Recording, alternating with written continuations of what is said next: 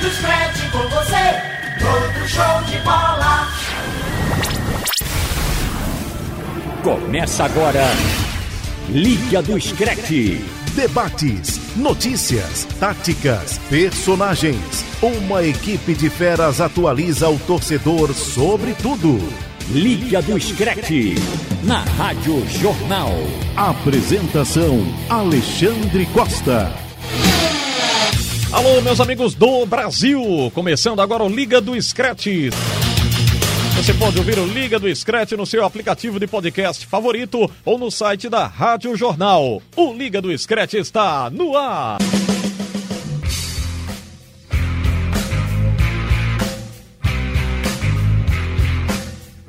E antes de entrarmos aqui nos assuntos do programa, o nosso Liga do Scratch apresentar a equipe. Hoje a bancada está repleta, tem muita gente por aqui, faltou microfone para a turma. E deixa eu abraçar o Marcos Leandro, Lucas Holanda, produtor do programa, Robert Sarmento e Tiago Moraes. Tem muita gente hoje, viu? É, meus amigos, a música é do Tiago. Ele vai falar já já dessa música que ele escolheu. Marcos Leandro, tudo bem, Marcos? Tudo bom, Xande, Lucas, Patife Holanda, Robert, Isaac. Patife Holanda? Patife Holanda? Ah, tá certo. Tá que é esse, meu amigo? Já começou assim? E Tiago, de volta. né? Eu voltei. Durante muito tempo, apresentou aqui o nosso Liga do Scratch.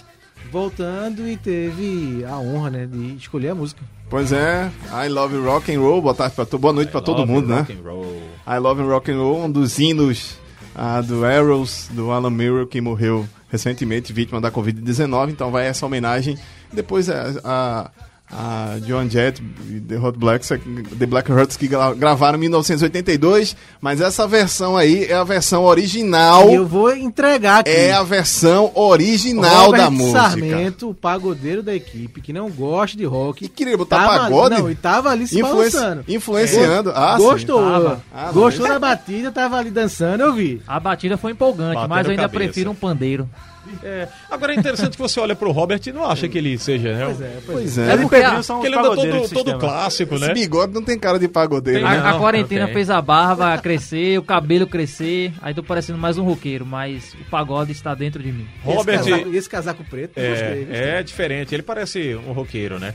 O Robert e o Pedrinho vai ser a única dupla de pagode. Não, já tem, Vavá e o Márcio, né? É. então eles vão ser a segunda dupla de segunda. pagode do Brasil e do mundo.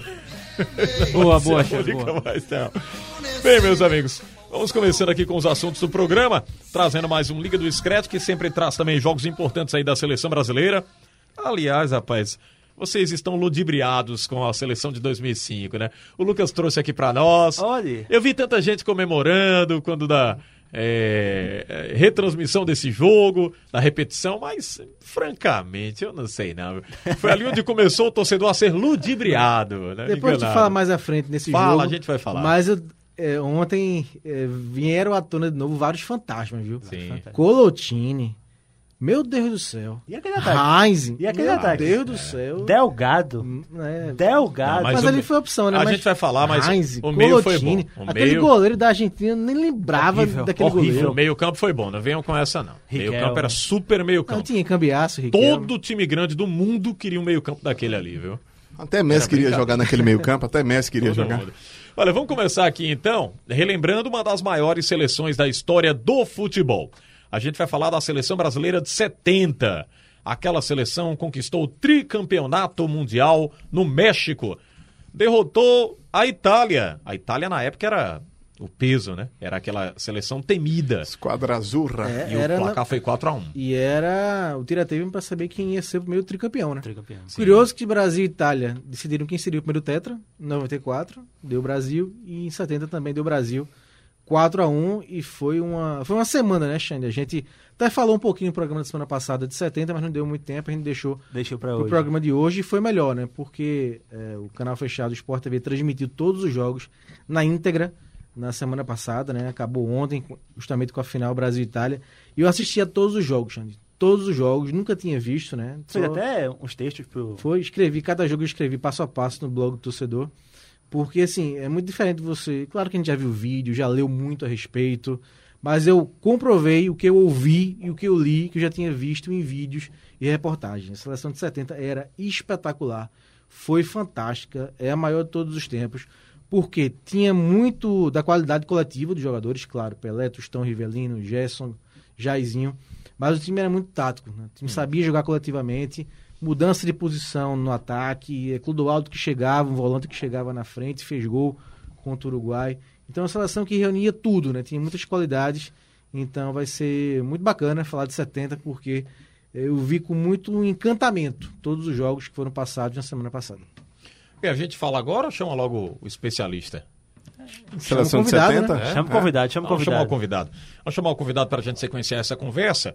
E nada melhor, né? Porque um campeão do mundo aí para falar sobre aquela seleção maravilhosa. O atacante da Da Maravilha. Ele fez parte daquela seleção e disse em entrevista à Rádio Jornal e ao Jornal do Comércio que aquela seleção brasileira é a maior de todos os tempos.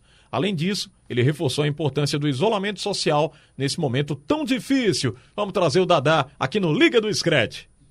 Eu acho que foi disparada a melhor de todos os tempos. Porque se juntou, no mínimo, seis jogadores fantásticos fora de série numa seleção brasileira, com outros jogadores de bom quilate técnico e de uma produção muito grande. E eu me senti honrado, agradeço a Deus, por estar nessa seleção, no que eu convivi com Pelé, Tostão, Rivelino, Gerson, Carlos Alberto, eh, jogadores extraordinários. E realmente eu fico até sentindo em falar só nesse, porque na realidade eu tinha de falar dos 23 que lá estiveram. E o mundo se deslumbrou porque a seleção brasileira não jogava só futebol, dava espetáculo. Ó, nesse momento, já tem um mês que eu estou aqui na casa da minha filha Raquel, em Paulinha. Então tá a Raquel, o marido dela, os dois filhos, no caso, meus netos. Eu, eu vim com o Dadazinho, meu filho, e na realidade nós estamos em sete pessoas. E essa família eu chamo de família Buscapé, exatamente por a gente ser muito unido e o amor predominar entre nós. Eu estou muito satisfeito aqui na casa da minha filha Raquel, e como eu já citei, eh, mais seis, nós somos, estamos em sete aqui, e, e estamos obedecendo tudo que os médicos entendedores sabem dessa epidemia e estamos esperando só tudo passar e voltar à normalidade.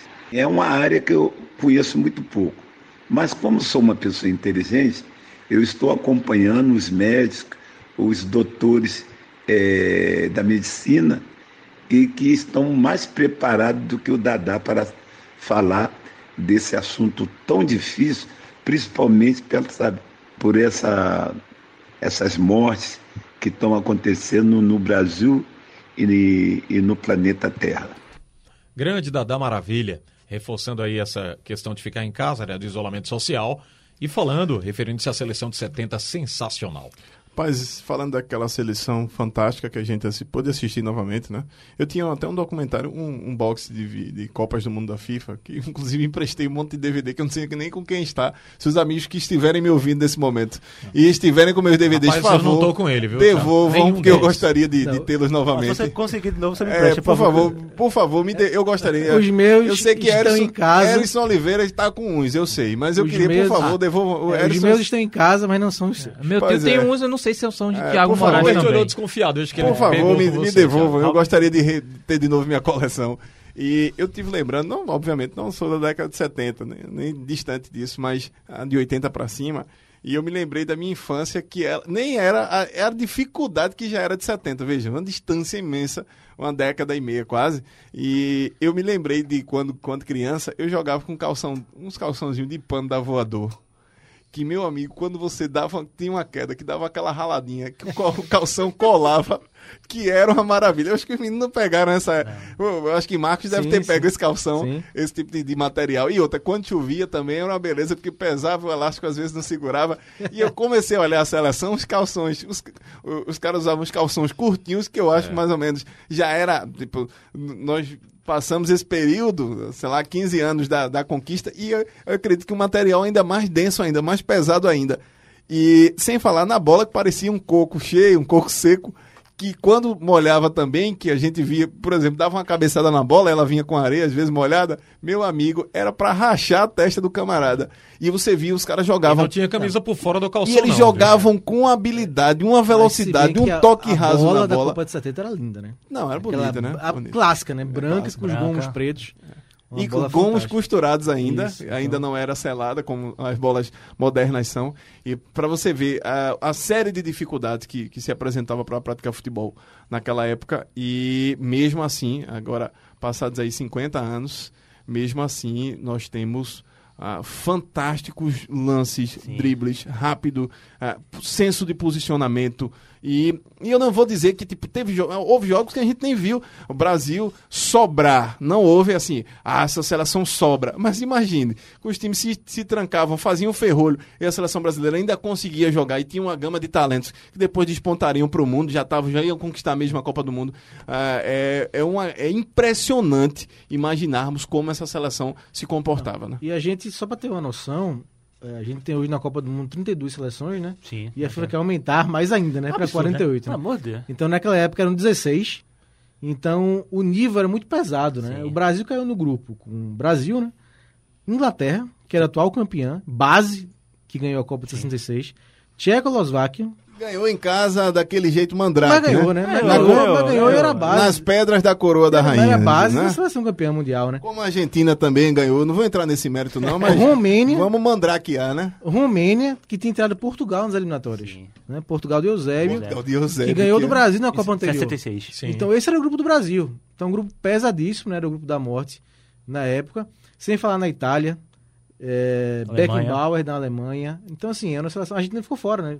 Sim. Ficou fora pro Peru, né? O Peru tirou a Argentina nas E o eliminatórias. Brasil chegou com a demissão de um treinador, né? O João Sim, Saldanha, João Saldanha. 43 dias antes, Isso. foi demitido do cargo e colocaram o Zagallo e muitos jogadores ficaram preocupados se seriam ou não cortados da- das convocações, né? Porque o Sa- Saldanha tinha os seus jogadores eh, preferidos e o Zagallo chegou querendo colocar um nove fixo, Isso. né? Um jogador que fosse o centroavante para fazer o papel que foi o Vavá, por exemplo, em 58, E 62. em 62 e o Saldanha tinha um estilo diferente de, de jogo. E o Brasil chegou com toda essa incógnita, mas aí veio todo o talento individual. Também assisti alguns jogos, é impressionante. Eu critico muito aqui a questão de que, não é, não é crítica, mas de que o futebol evoluiu, né? Não existia tanta pegada feita naquela época, mas tinha um- uma noção tática muito importante. Cada jogador fazia o seu papel e sabia onde encontrar os espaços. Isso era muito legal de acompanhar. Para ser um contraponto disso que o Roberto está falando, óbvio que o futebol era mais lento, tinha-se mais espaço para jogar, mas, assim... Os gramados eram ruins. ma- outra coisa, Xande, a pancadaria era liberada. É, Era. isso que eu quero dizer. É. Era mais lento porque o cara esperava pra dar Brasil, porrada. Uruguai. A gente vai E, falar depois e era uma jogo. machadada pra abrir no meio. Brasil-Uruguai. Fiquei horrorizado. É. Não foi assim, faltinha, Era. faltinha é, sem juiz ver. Pelé, meu amor de Deus. Foi- era pontapé. O brasileiro passava com a bola, era pontapé, Exatamente. levantava, era um revezamento de faltas, um revezamento de pontapés e a arbitragem era muito complacente. Foi a primeira Copa com cartões amarelos né, e vermelhos. Então, assim, os árbitros acho que não estavam acostumados com cartão. É. Ou então eles, eles não inibiam a violência. Realmente pegavam muito pesado com o Brasil. O Romênia também foi um jogo muito pesado para o Brasil em termos de falta. Então, se, assim, se havia mais espaço, o jogo era mais lento. Se naquele tempo houvesse a proteção com o jogador que, se, que, há, que há hoje em relação à arbitragem de cartão, ou os times iam acabar com seis, sete jogadores e acabar o jogo, ou então iam bater menos. Porque realmente eram muitas faltas violentas. Então foram essas situações que fizeram a FIFA mudar os, Mudar. os, os regulamentos, né? Não só colocar os cartões, mas também punir os clubes de outras formas. Porque senão, por exemplo, o, acabar o jogo se você tiver cinco jogadores expulsos, né? Porque era o que poderia acontecer Sim. nessa época de fato. Confundiam virilidade, uma, eh, até um contexto errado que se usava para. eh, Eu, ainda criança, ouvi muito isso e a gente já ouvia eh, muito nos estádios. Eu tive a sorte de sempre frequentar estádio desde criança. E, e desde criança, mas desde muito novo. E a gente sempre ouviu, até na- nas brincadeiras de rua, aquela. Hoje já nem cabe mais, mas eu vou só citar porque era o que a gente ouvia. Que, é tipo, futebol é um negócio para homem, né? Futebol é um negócio para macho.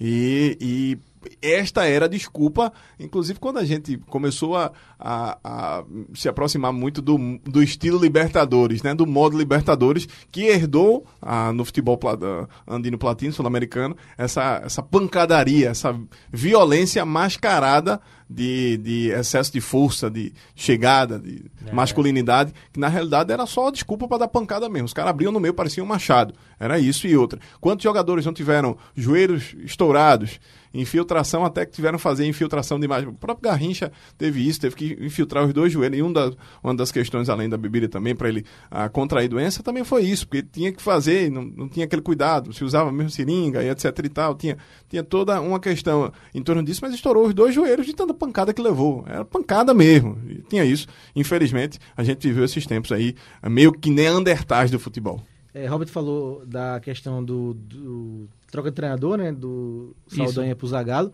E o Dadá, agradecer ao Dadá Sim. Maravilha, né? Que participou do nosso Liga do Discreto aqui. Ele eh, se envolveu, né? Foi um dos pivôs ali daquelas confusões. Se falava que, falava que o Médici, né?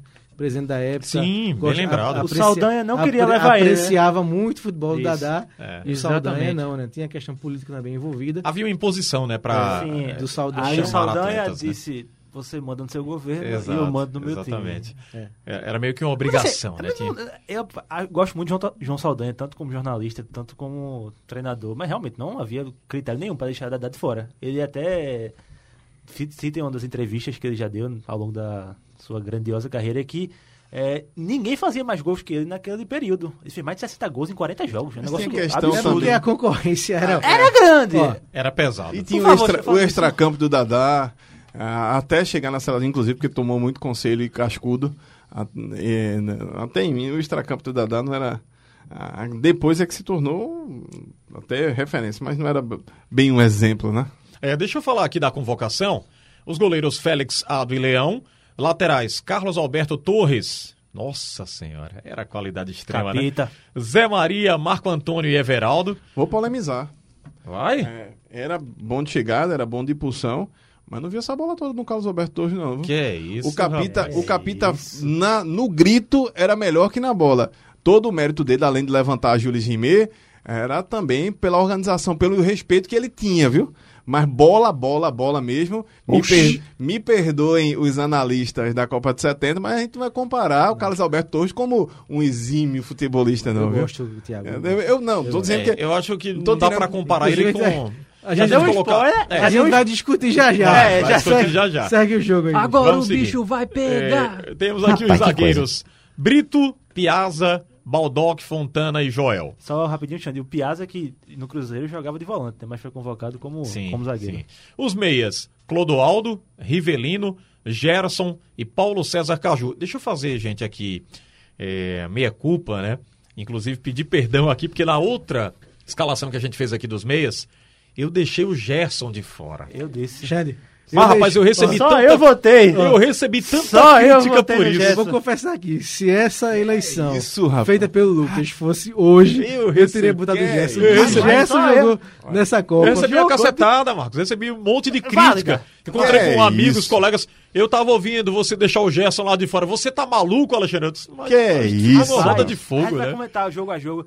A facilidade, todo mundo diz que, ah, beleza, tem mais espaço porque é uma coisa mais isso? lenta. Canhotinha Mas de ouro. absurdo o lançamento que ele dava com a facilidade, como você Sensacional. tocando de E lado. aquele jeito de falar assim. Eu deixei o que ele fala assim. Que horrível, né? Os atacantes da, da Maravilha, é porque é difícil também. O, o Lucas botou pra quebrar, né? Nos meios Foi, que ele foi. escalou aqui, Não foi difícil. culpa, É, não, muito difícil.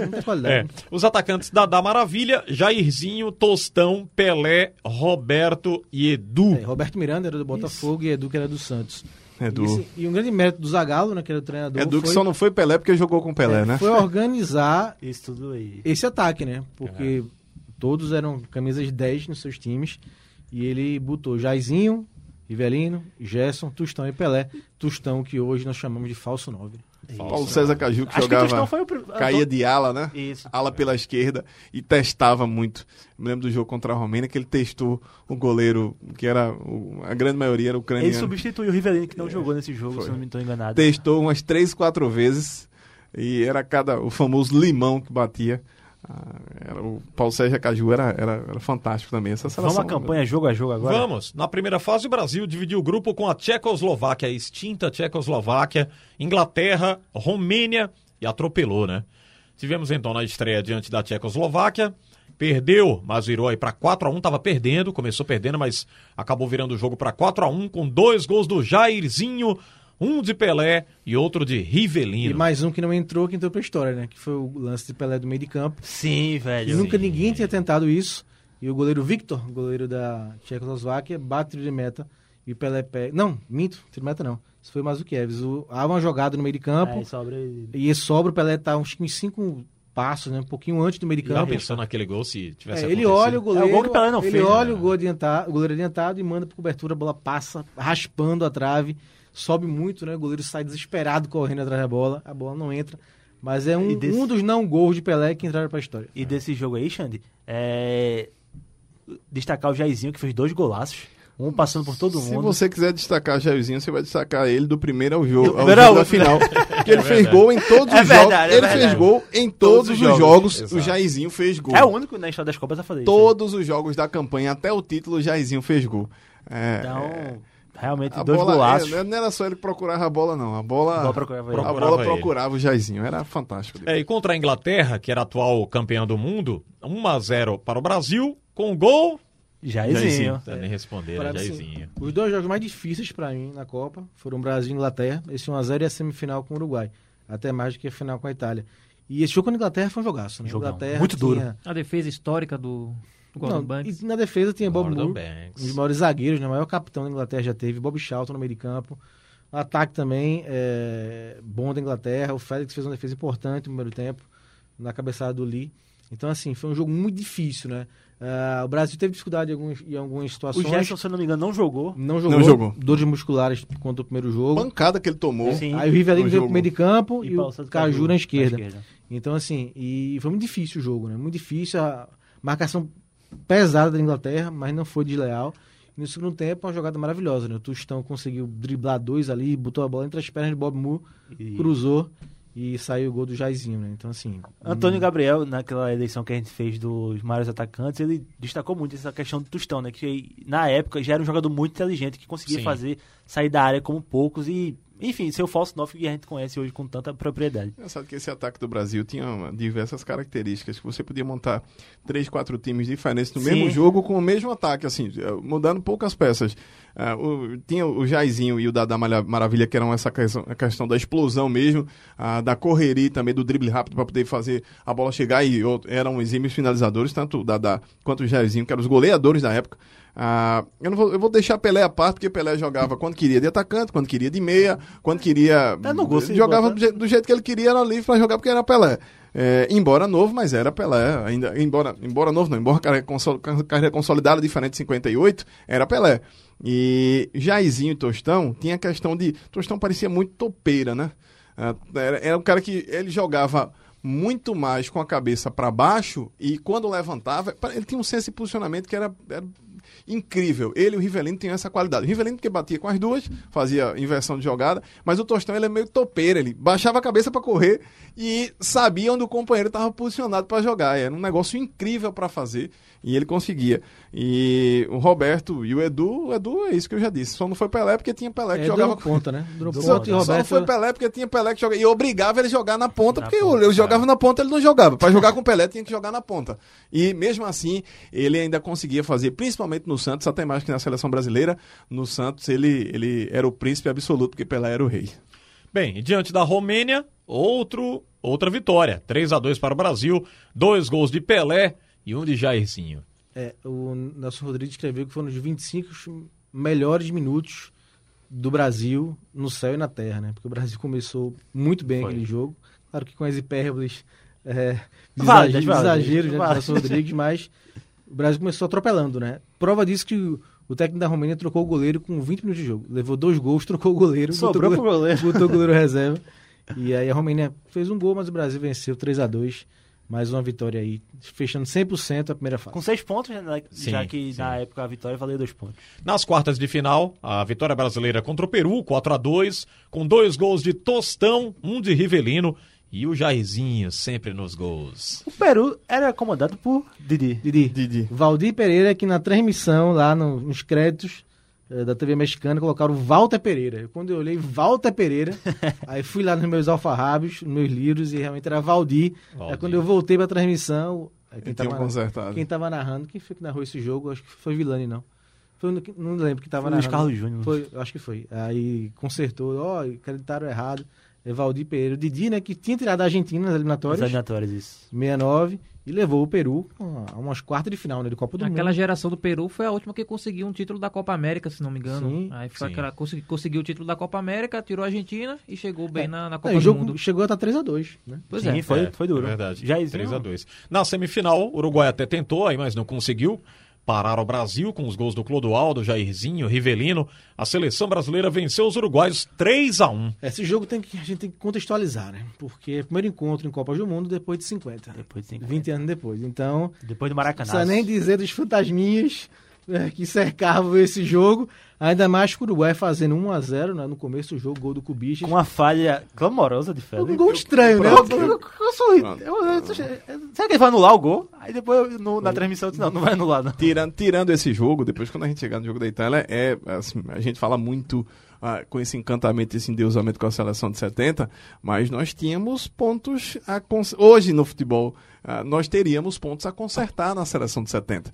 Com exceção do jogo da Inglaterra, tomou gol em todos os jogos. Às vezes por di- displicência, que foi esse gol do, do, do Uruguai, que tomou do. do- ah, o Félix acabou tomando. Foi displicência mesmo. Nem ele acreditou que a bola tinha entrado, né? Chutão Mas fraco, né? às vezes por falha de posicionamento. Não era porque aquela, aquela velha máxima que os- o- até o Nelson Rodrigues e também o Armando Nogueira ajudaram a criar que a melhor defesa é o ataque, porque a seleção brasileira tinha uma vocação ofensiva.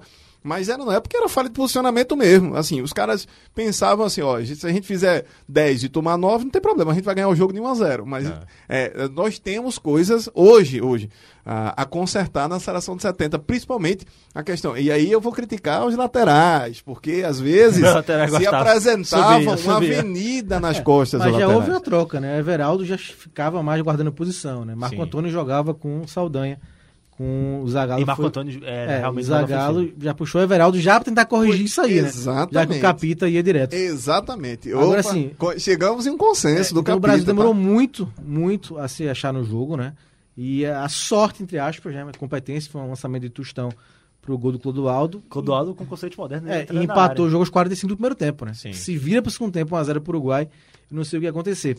E o interessante é que o Brasil vira, né? No segundo tempo, com um golaço, né? O Jairzinho, ele rouba a bola na- no campo do Brasil, toca pro, pro Pelé, Pelé meio que de costas, toca pra Tostão, Tostão pra Jairzinho, e Jairzinho, Jairzinho coloca na, na saída do Mazukiev 2x1 pro Brasil.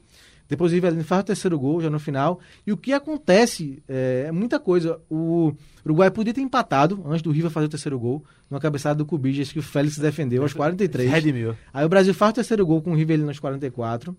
E na sequência dos 46 tem o outro lance do Pelé, né? Do Pelé. Que é o lançamento do Tostão. Ele Ele dá um drible de corpo num jogo num que- goleiro e toca, né? Mas a bola vai pra fora. No jogo Mas foi um que não marcaram Pelé, não. Tentaram abrir ele no meio. Os caras vieram pro jogo Demais. de um jeito que era. é, vieram para abrir Pelé no meio. Assim, eles queriam. hum, De alguma forma, tinha também o psicológico da seleção brasileira, né? É, e a cabeça dos uruguaios, se a gente bater no Pelé, a gente abre o restante. Porque se Pelé machucar, a gente Agora, abre o restante. do parênteses. Pelé também deu uma. Ele deu uma cotovelada, foi? foi, É, foi. finalzinho do foi jogo, ele solto. retava da Inclusive, passada é, ele- cotovelada. ele- a bola protege o Pelé, tinha- ele já ele- tinha passado. absurda. Ele já tinha passado. A bola já tinha passado. Então, ele sofreu a falta, é. mas ele deu uma cotoveladazinha. Olha, só pra gente é, fechar aqui na grande final, diante da Itália, um massacre que era esperado em 2014. Mas o torcedor chorou bastante porque aquela de 70 era outra coisa. Gols do Pelé, Gerson, Jairzinho, Carlos Alberto Torres. Brasil goleou os italianos, como nós dissemos aqui no início. 4 a 1 placar. Brasil tricampeão do mundo contra a Itália, que ficou essa raivinha da Itália por muito tempo, né? Os, os atletas Aí a Itália brasileiros. descontou em 82. Aí o Brasil volta e desconta 94. 94, e assim vai. Volta e desconta em Só 94. rapidinho, Xande, Assim é... é- Copa do Mundo, né? o quarto gol do Brasil, que é o gol do Carlos Alberto. Marcado por. Por favor, Thiago Moraes. Carlos Alberto Torres. Pra tá, mim é mais ok, da Copa, ok. né? Imagem da Copa. É fantástico, porque assim, Ok, esse, gol foi, esse gol foi aos 42 Um, minutos. um chutaço. E houve invasão dos fotógrafos É. no gramado, dos jornalistas que estavam da barra. O jogo não tinha acabado, mas foi um gol tão fenomenal. Foi lindo. E sim, foi. É um clichê, né? Fechou com chave de ouro, mas fechou. Foi, uma- foi uma obra-prima. Que, salvo engano, ah, depois desse. Ele não tinha marcado gol. Não, tem não. Ele não- na carreira, inclusive. Não, nessa Copa No, não no Botafogo ele tinha marcado. A minha memória vai me trair agora. número. Ele tinha marcado. É, é assim, é, na seleção brasileira, eu acho que esse foi. Acho que ficou o primeiro. Foi o olha. primeiro gol dele na seleção brasileira. E era meio que inacreditável, inclusive, para a seleção brasileira, porque ele é, era um batia de fora, testava e tal. É, e, mas é, não tinha fazer um gol antológico. É, a jogada começa com Clodoaldo, né? Dribla quatro italianos. Aí pra Rivelino, Rivelino lança pra Jairzinho, Jairzinho traz pra dentro, toca pra Pelé, o rei ajeita, rolando, né? E Então a- assim, tu faz. o Carlos Aí ele vem atrás e dá um míssil. 4x1. Que golaço, amigo. Já fomos felizes. Muito bem. É o Liga do Scratch aqui pela Rádio Jornal com o Robert Sarmento, Lucas Holanda, Marcos Leandro e o Thiago Moraes aqui pelo Sistema Jornal do Comércio de Comunicação. A Rádio Jornal retransmitiu a final da Copa das Confederações 2005, disputada entre Brasil e Argentina. Dois gols do Adriano, um do Ronaldinho, um do Kaká. É, antes de seguir, o gol do Ronaldinho é sensacional. Cicinho. Ai, que gol Que sensacional. pecado Cicinho ter Que ficado que no é banco. aquilo, rapaz? Que pecado. A, lem- gol do Ronaldinho. a rapaz. lembrança da internet nos últimos dias foi a partida que Cicinho fez. Não foi nem o gol do Ronaldinho, É, nem é a jogada verdade. do Adriano. Mas o Adriano também foi um gol sensacional, Sim, sim. né? Ah, mas a internet lembrou do Cicinho. Do rapaz. Cicinho, exatamente. Então a seleção brasileira aplicou 4 a 1 impiedoso na Argentina, que mandou a campo uma equipe bem mesclada. Você ouve um dos gols brasileiros na voz do saudoso Grau 10 Internacional, o grande Adilson Couto.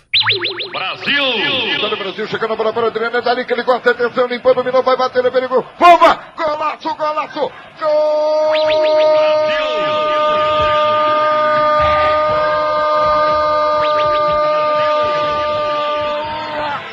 Brasil!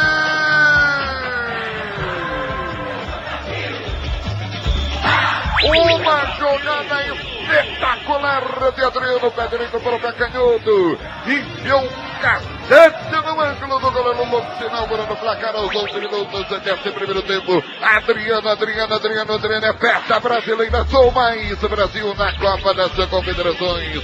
Tem gente mexendo no placar. Um para o Brasil, zero para a Argentina. Olha o homem aí de novo. Adriano, Adriano, Adriano, Haroldo. E todo mundo sabe, se ele se livrar e limpar com a canhotinha, é limão. Limão. Isso não é um homem, é um verdadeiro míssil. Minha Nossa Senhora.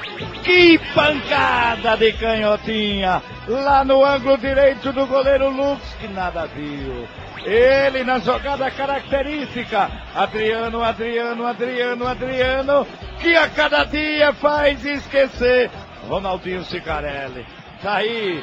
O Brasil mete a Argentina para as cucuias. Ele, Adriano, grande matador. Dali, dali, dali, Brasil. Rapaz, que, que vozes saudosas, viu? Que coisa boa. Que massa. É, É, o que primeiro gol né, do Brasil. Muito legal. Que abre o placar. Eu trabalhei ao lado dos dois, do, do Adilson, do Haroldo Rômulo, na Jornal Caruaru. Depois trabalhei ao lado do Haroldo Rômulo na Jornal Recife. O Haroldo Rômulo passou um período em Caruaru. E com o Adilson foi nosso professor aqui, já citei em outros programas. É impressionante Sensacional, como- muito bom. Tiago, assim, eu me vejo escutando no meu Walkman Sim. Jogos Sim, com Adson. Couto, né? Eu na minha fase de adolescente, né? Ainda nem sonhava em trabalhar na imprensa e com futebol e lembro, é a cena que me vem à cabeça, meu velho Walkman preto escutando Adson Couto. É, sensacional. 10, Revivemos aí com o gol nessa Copa das Confederações. Bem, é, vamos falar um pouquinho do jogo, né? Acho que assim, acho que é a pergunta, né, Roberto, que fica no ar, o que aconteceu, né, para em um ano aquela atuação espetacular, né? Eu até estava conversando com o Saboia é, hoje de manhã sobre isso. Sobre o jogo, né? O que aconteceu? Porque foi uma atuação espetacular, né? Do Brasil. Mas assim. aí a gente vai ter que fazer essa pergunta para mais de uma situação, e o que, né? E o que aconteceu um ano depois, né? Que deu tudo É, errado na Copa eu cheguei a Copa da criticar aqui em alguns programas o fato do da falta de compromisso dos jogadores. É, era uma época que os jogadores estavam como galácticos, né? Não, não, se, não estavam concentrados dentro de campo. A prova disso era a concentração da seleção brasileira, onde é, repórteres entravam para atrapalhar treino, atrapalhar mesmo, porque estavam treinando, paravam o treino para dar, é, fazer entrevistas para determinadas emissoras. É, tinha também os torcedores que invadiam o gramado. Então, assim, era falta de compromisso. Os jogadores e saíam para festas na, na Alemanha, estavam poucos, poucos concentrados. Assim, tinham cartas abertas. Eu acho que problema tudo, é que tudo metade, isso... assim, não vou dizer metade, porque eu não vou vou ter que é, recordar, mas muitos dos jogadores dessa Copa das Confederações jogavam na Alemanha. Não. A, a- a base, inclusive, de defesa, praticamente todos jogavam na Alemanha. Eu acho, É, que, o eu Bayer acho que o Leverkusen problema era do meio para é, frente. Hertha Assim, Berlim e Eu até confessei, Dortmund, né? confessei no programa passado, né, que eu não vi esse jogo porque tava fazendo a pauta né, no, na- no, no. Santos Dumont e só vi os gols na televisãozinha que tava passando no Santos Dumont. Então, vendo, né, ouvindo e revendo o jogo ontem, é, sim, o Brasil é um time muito rápido, né, um time de toque de bola, um time rápido. E se tornou aquilo em 2006, um ano depois, né? Assim, a presença do Ronaldo, a volta do Ronaldo, que, é- que era para melhorar, acabou piorando, né? Assim, Eu acho assim que faltou, pra mim, feito eu já falei em alguns programas, respeitar o momento. O Ronaldo não, não tinha a menor tem- condição tem um- de ser, de ser titular. O Robinho tava voando, o Robinho acabou com o jogo contra a Argentina. E olha que não, não fez nem gol. É, nas eliminatórias também já jogou bem. muito, Jogou né? muita bola. Jogou o muita Cicinho, bola. O Cicinho, absurdo, na minha opinião, o Cafu ter sido titular. Com todo respeito ao Cafu, mas não, não dava. O Cicinho tava voando. O Roberto Carlos também não estava mais no mesmo Não nível. tava. Como se fosse assim, a gente já conquistou 2002, não É. tem, mais tanta preocupação. Juninho Pernambucano não teve a chance para jogar e, ta- chance. e era o cara que voava, Voava. no meio campo e não teve a chance para jogar. Acho que teve muita, muita questão. A gente ah, às vezes analisa a seleção brasileira pela, pela lente do torcedor e do cronista, né? mas a gente precisa analisar pela lente do patrocinador também. Acho que aquela seleção de 2006 foi a seleção do patrocinador, bicho. Não tem outra... Porque os jogadores não estavam no seu melhor, mas eram as grandes marcas. E aí foram elas que Nome, né? tentaram na Alemanha reconstruir uma coisa, inclusive de 2002. A seleção desse pessoal que a gente está citando foi a seleção de 2002. Eles brilharam e conquistaram o pentacampeonato. Quatro anos depois já nem eram os mesmos jogadores, tinham um processo de lesão, muita coisa aconteceu. Peso, inclusive briga de balança de alguns, não tinha. Teve o corte do Emerson, que foi essencial para enfraquecer e, e aí dá pra gente fazer a maldição do, do, do- do volante, né? A gente tem uma repetição em diversas Copas que o mesmo, inclusive aconteceu com o Tite agora, perdeu o Casimiro, perdeu o meio campo, Sim. Ah, teve que colocar o Fernandinho que não tinha a mesma pegada, Eh, isso já tinha acontecido antes com o Dunga, que já tinha acontecido com o Parreira, que quase acontece lá atrás com o Filipão, o Filipão foi Só que o Cleberson deu é, certo. o Filipão teve que decidir, ó. E inclusive botou o Cleberson, que chegou no. vinha do Manchester United, onde ele era estrela, o Cristiano Ronaldo era o contrapeso. Então, é, são, é, todas as vezes que o Brasil pôde jogar é porque o meio-campo definiu a parada. Inclusive na, na Copa de 94, porque Mazinho e, e Mauro Silva seguraram a rapadura e eram os pontos de, de, de- de fortalecimento para poder o ataque jogar. Todas as vezes que o Brasil perdeu o meio-campo, obviamente, a, a parte de pegada e não criativa, o Brasil não conseguiu mais segurar a rapadura para ser campeão. Infelizmente é isso. É, eu acho que o Brasil começou a enganar o, o torcedor ali no, contra a Falando do Argentina. outro lado agora, Robert Samento. Daquele time eu só queria Riquelme. Riquelme Riquelme? Sorin. Meu Deus. Peraí, Riquelme Sorin. Você esqueceu do Cambiaço, Não, rapaz. não. Cambiaço jogava Enganador, não muita foi- bola, Não ganhou nada, Marcos. não ganhou nada. Ah, que isso, Não ganhou nada, Marcos. Xande. Você, O Zanetti, eu gostava do Multicampeão Zanetti. pela Zanetti sua também, Inter. Zanetti também, Zanetti Multicampeão também, pela Zanetti sua Inter, cambiaço. É. Meu Deus do Eu céu. tô, eu tô admirando essa postura de Marcos. Colotini. Não. Coutinho é péssimo. Não, Colotini não foi é um criticado. dos A Raiz zagueiros é mais subvalorizados que existiram. Jogou no United e no Real Madrid. É absurdo mesmo. Teves era banco, Teves né? era banco. Teves era banco. Aymar, meu Deus do céu. Mas a Aymar, Aymar tinha serviços prestados, Eu né? É, tinha serviços não- prestados. Porque Saviola acho que deveria ter jogado, né? Saviola tava no banco, né? Ou tava Acabou É, uma não vi coisa assim. banco, não. Não vi o banco, não. Saviola tava no que banco. Tevez entrou no segundo tempo. Teves entrou no segundo Foi, tempo. Tevez entrou no segundo tempo.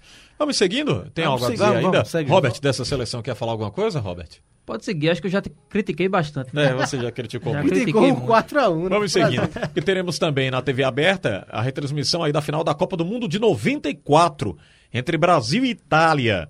A conquista marcou o primeiro título brasileiro após 24 anos de jejum. Tanto que o grito é tetra, é tetra, ficou marcado na história do torcedor brasileiro, torcedor mundial. E na final foi um 0 a 0 truncado, pênaltis, o Brasil levou a melhor. Roberto Baggio! Roberto Baggio. Roberto Baggio. Graças a Deus, meu amigo, a gente ganhou. viu? O cabelo, cabelo como de Marcos Leandro, né?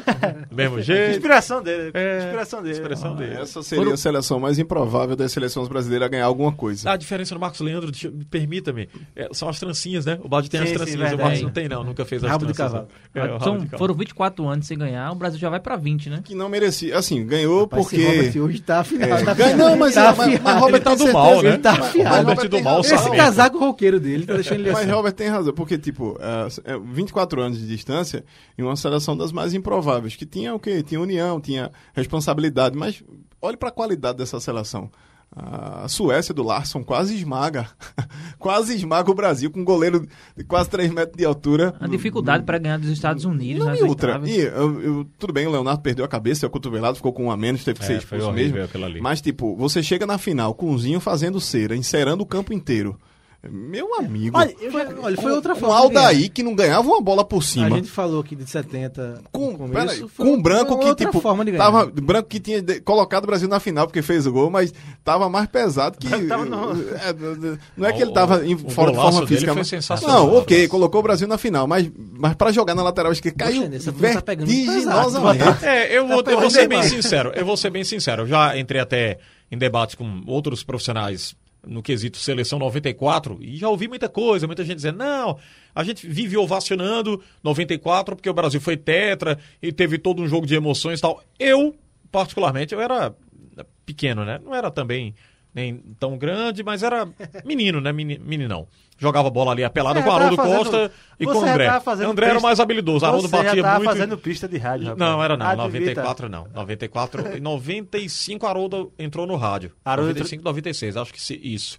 Eu não, eu ainda era é, bestinha, né? A palavra pra, pra época. Menino lá em Era, Garanhuns. era menino. Aí na, na, na época, eu achei a seleção 94 sensacional. Eu não Sim, via claro. tanto defeito nessa seleção. tem muito- eu ouço muita é- crítica a dela. É é uma muito outra grande. forma de ganhar, né? É. Tem isso também. É. tem Mas- mas- Mas Mas pra o pacote de emoções Eu que acho levou o Brasil pra emoção, final, é, né? O pacote de emoções total. fez com que esquecesse qualquer tipo de obstáculo. Por incrível que seleção pareça, o ruim, jogo não dessa seleção que eu vou criticar é só a final. É, os outros jogos dessa seleção sempre eu- eu acho- teve um componente ou outro que mexeu, inclusive, com, com as estruturas de futebol. A representatividade Que de era- Romário. Pois é, Sim, não. porque, Bebeto e Romário. Quem, Isso. quem conseguiu reproduzir aquele gol? que Só o Romário achava aquele gol pra fazer na Suécia, um gol meio que bailarino, ele bota Rapaz, um pé que- na frente do outro, muda, inclusive, a, a- a dinâmica de, de, de chute É. pra bola poder tocar. Não foi ele que chutou, a bola tocar no pé dele, ele empurrar o pé e a bola entrar com um goleiro que pegava tudo. Quem que dizia que isso ia acontecer? Era Mas de- eu acho tinha que como. Quem o- dizia que o Brasil ia passar pela Holanda num- numa espremida daquela Nunca, que, tipo, é. o, o próprio Romário ia empenar as costas pra bola passar Rapaz, entre ele e o goleiro. Quando tem que acontecer, é porque tem Pois que é, acontecer. É, eu- tava o escrito. jogo É, que eu é. tenho pra criticar é o jogo da final. Porque o Paluca fazendo palhaçada, o Baggio meia boca, jogando com uma bomba na perna. O Baresi, de. Baresi fez Bare- uma- uma Baresi- artroscopia Baresi fez duas horas antes, perfurou o joelho pra poder jogar. rapaz. A Itália toda Que aí, remendada. Gianluca É. Paluca. A gente queria ser o Paluca no, no, no, no Quase, futebol. quase deu o gol. Pois é, Quase e outra, como é, assim, esta é a questão. E eu acho que foi muito mais psicológico. É, o um Brasil peso, né? não Um conseguiu. o- no- e outra, tava um medo de perder. São 24, são 24 anos, Sim, 24 sim. anos. Do que jogar. E, obviamente que com o Zinho ninguém É, conseguia jogar levou nada o mesmo. pacote, mas né? Porque a- a- é, sofreu muito contra a Holanda, aí leva aquilo pra final. Contra a Suécia também, Foi, né? contra a É. Suécia de também. Romário. Ó, O pacote de sofrimento fez com que o brasileiro comemorasse muito mais do que... Mas eu, eu, eu acho que a forma de, de, de jogar do Brasil foi tem essa questão do psicológico, porque você marcou gerações nos anos 80, com duas seleções que jogavam pra cima, que, digamos, encantaram e não ganharam. Aí o que é que o Brasil fez? O Parreira colocou um estilo defensivo mesmo, de marcação. Outra forma Não, de ganhar. Mas, mas o algum pior é que o Parreira, o Parreira colocou um estilo defensivo com a defesa ruim, porque Aldair e Márcio Santos, me Foi. perdoem. Mas a zaga dele era o Ricardo, o Ricardo né? Gomes Sim, e- é, sim, que Gomes acabaram, e que acabaram, que acabaram os dois, os dois se Sim, lesionaram. lesionado. Mas aí tu chega pra jogar uma final com o pior que tu tem na zaga, com Aldair e Márcio Santos. Era o que ele tinha, Só os Thiago? deuses. Sim, aí Era o você, aí você a- adota um estilo defensivo, sabendo que você tem fragilidade da dupla de zaga. que ele tinha. É meio incongruente. O ruim assim. É, eu Não, não, eu vou, eu vou, eu vou Aldair, eu vou, eu vou. Mas eu- acho Márcio Santos, meu amigo, me perdoe. respeito O. Brasil ganhar 94 e a Itália ganhar 2006 fizeram, foi, fizeram mal para o, o, o futebol desses países. Fizeram porque Sim. utilizaram como espelho. O Brasil, depois de 94, achou que aquele modelo era o ideal. Passou a jogar muito mais com três zagueiros, um sistema muito mais forte de marcação. A Itália já tem esse histórico, mas você pode ver que depois da Copa de 2006, a Itália só foi decaindo o seu futebol. É, porque os clubes, queira ou não, não se espelhavam na seleção. Porque tinham jogadores ofensivos. Quem não lembra do, do Milan de Kaká, do, da, da Inter com Ibrahimovic e Ronaldo antes da era Mourinho. Então, assim, a, a própria Juventus com o Del Pinheiro, vários outros jogadores. Enfim, aí depois que a Itália ganhou, o futebol italiano passou a ter muito mais suas equipes espelhadas naquela seleção. Eu nem, eu nem acho que o Brasil, assim, o Brasil vinha de uma construção boa do futebol, ah, uma construção inclusive de tele no futebol brasileiro, 91, 92, 93. Inclusive o Brasil vinha no posicionamento das Américas, apresentando o São Paulo para o mundo também, e os times do que o Tele vinha montando desde a década de 90. Depois de lá, daquela, daquele fiasco de Lazzaroni na seleção brasileira, o Brasil se desencontrou para se reencontrar. E aí voltou aquela questão do futebol um pouco mais ah, com mais velocidade. O Brasil dominava as Américas. Em 90, de 90, 91 a 94, Sim. o Brasil dominava Sim. a América. Sim. Não só com o São Paulo, mas era aquela coisa do São Paulo, hum, grandes confrontos com o Vélez Sarsfield, com o Vélez Sarsfield, com Chilaver, pegando tudo, mas não pegava as bolas do São Paulo que passava. E o Brasil vinha naquela construção. Quando chegou na Copa, parece que o Parreira esqueceu tudo que o Brasil vinha fazendo nos três anos. E depois disso, também não acho que o Brasil. ah, o, o, o, o Parreira tinha o 4-4-2 perfeito, né? Na cabeça dele, o 4-4-2 perfeito, e o Brasil chegou a conquistar a Copa do Mundo. Nem acho que depois o Brasil tenha, tenha Roberta, assumido a característica ruim, não. Eu acho que o que fez mal mesmo ao futebol foi o Canavaro ser o melhor do mundo numa Copa. Aí eu acho. Essa eu acho que. Meu amigo, Mas o essa eu acho que. e Thiago guardou todas as balas que ele não participou. Uma coisa é vo- você hoje Ô, pegar Thiago, o essa quarentena tem feito você um rapaz violento. Eu acho que um uma coisa é você dar, o- é você eleger o Van Dijk, que é um cara que joga, que sai, do que um cara. E o cara que tem Mas impulsão, a que culpa tem. foi do Materazzi. É, culpa foi É. Era pra é. ser Zidane. E era pra Era ser Zidane. Zidane, é, E aí Não, Zidane- eu- eu acho que em É, 94 tá trouxe muito pro lado, por exemplo, o Brasil passou a apostar muito mais nos três zagueiros. E foi assim até a Copa de 2002, Eu até acho o que mais dos 2003. três zagueiros, Robert. Os volantes, marca. O volante. Marca Não, bem, e o outra- Dudu, os os dois- lançamentos. E outra, os nós não tivemos a condição de reproduzir Mazinho e César Sampaio. Ou Mazinho e, e Mauro Silva. Depois é que César Sampaio e da 2002 e Edmilson tentaram refazer, mas precisava sempre de um homem na sobra. Sim. Mas Mazinho e Mauro Silva, dois leões de chácara. Mazinho Era jogou demais, impressionante Eu acho uma a recuperação Mazinho, física. rapaz. É pouco, Também né, acho. citado, Eu acho pouco muito- lembrado. acho Jogou É porque entrou no lugar do craque, que era o Raí, né? É. Que não jogou bem. Aí.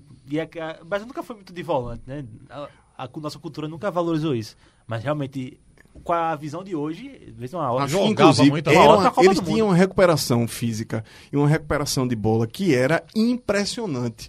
Os caras davam o bote, se escapasse, eles já estavam para dar o bote de novo. E isso fez com que o Brasil pudesse ter laterais meia boca para poder jogar, porque eles sabiam que podiam até subir, que os volantes seguravam. Jorginho, meu boca. Não, mas não, Jorginho não. Não, Jorginho não. Jorginho é. Respeito, mas respeito. Jorginho ah, ah, tem meu respeito. O Leonardo foi que fez besteira e já nem era, tipo, olha pra lateral esquerda pra você Aliás, ver. dessa época do Mazinho, se eu não estou enganado, me ajuda aí, Marcos, você tem uma memória boa também, o Robert, todos aqui.